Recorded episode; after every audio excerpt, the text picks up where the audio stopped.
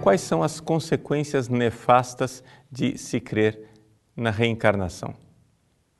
Vejam, a reencarnação, que para algumas pessoas poderia parecer uma coisa do passado, está novamente na moda.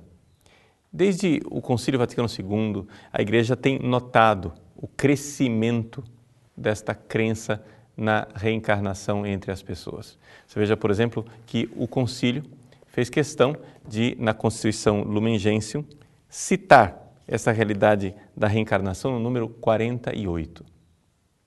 De fato, nós acreditamos que esta vida deve ser levada a sério. O concílio diz: quando tiver terminado o único curso de nossa vida terrestre, nós temos uma chance e precisamos levá-la a sério. Mas é exatamente aí que está é, a tentação e o apelo da doutrina da reencarnação. A reencarnação é uma doutrina que não tem nenhum fundamento bíblico, não tem nenhuma prova empírica e científica e não tem absolutamente nenhum substrato naquilo que é, é a lógica das coisas. No entanto, ela continua sendo uma tentação. Por quê? Porque é uma tentação infantil. Ou seja, as crianças, quando brincam, elas vivem num mundo de faz de conta e ainda não aprenderam a responsabilidade da nossa existência. Uma criança está acostumada a fazer da vida aquilo que é um joguinho eletrônico. Você joga, quando você consome as suas vidas, game over, você pode recarregar o joguinho e começar tudo outra vez. No entanto, nós vemos empiricamente, na realidade dos fatos, que as coisas não são assim que as coisas têm suas consequências definitivas e Deus usa exatamente isso para nos ensinar como pai. Faz parte do pai ensinar ao filho, a missão do pai, que existem escolhas que não voltam atrás. Quando você resolveu gastar o seu dinheiro, você fica pobre. Quando você resolveu ter relações sexuais, você perdeu sua virgindade. Quando você resolveu ir numa viagem perigosa e terminou se acidentando, você irá carregar as sequelas da sua aventura no seu corpo para sempre.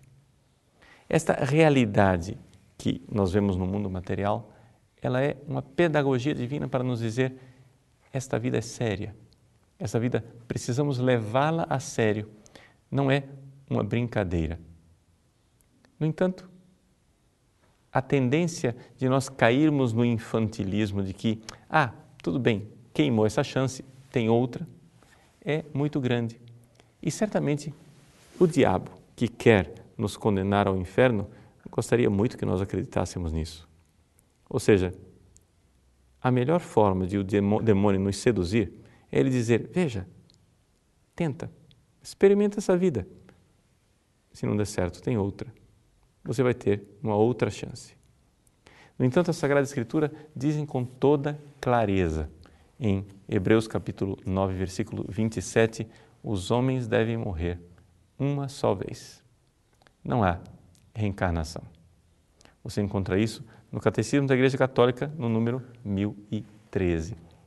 Mas a história da reencarnação é uma história recorrente em todo o trajeto da humanidade. Até mesmo antes do cristianismo, nós temos tantas religiões orientais que professam essa realidade da reencarnação ou metempsicose. Até dentro do próprio cristianismo, a realidade da encarnação conseguiu encontrar adeptos. Por exemplo, por influência do neoplatonismo, nós temos Orígenes, famoso escritor cristão do século III, que fala exatamente que as almas, um dia, estiveram lá junto de Deus, mas elas esfriaram, psicho em grego, e quando esfriaram, elas vieram a este mundo e ficaram aprisionadas. Por isso as almas são chamadas de psique, ou seja, aquelas que foram esfriadas.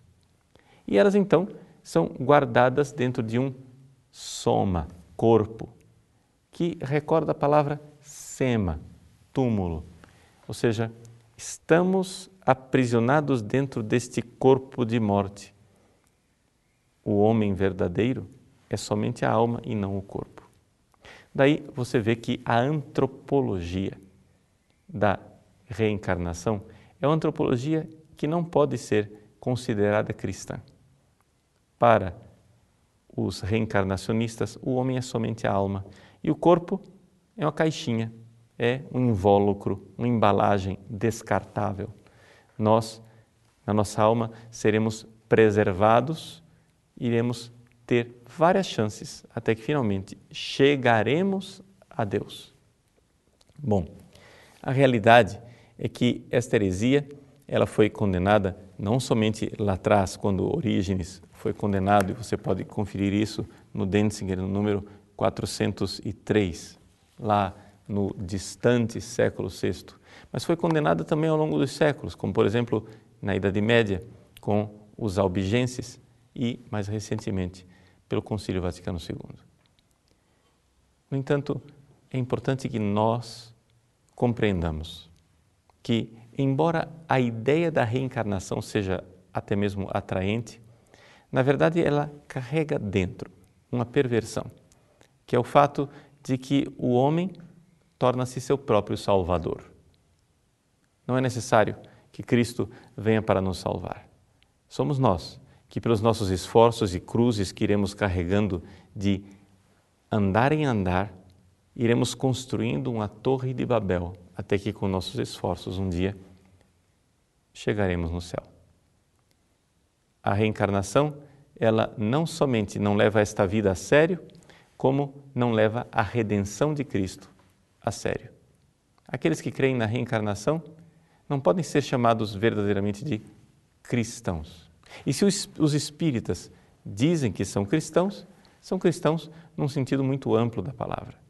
Ou seja, são cristãos enquanto consideram que Jesus, Cristo, é um espírito de luz que veio para guiar as almas de volta para Deus. O cristianismo não é isso. O Verbo, Deus, se fez homem, carne, inteiro, corpo e alma.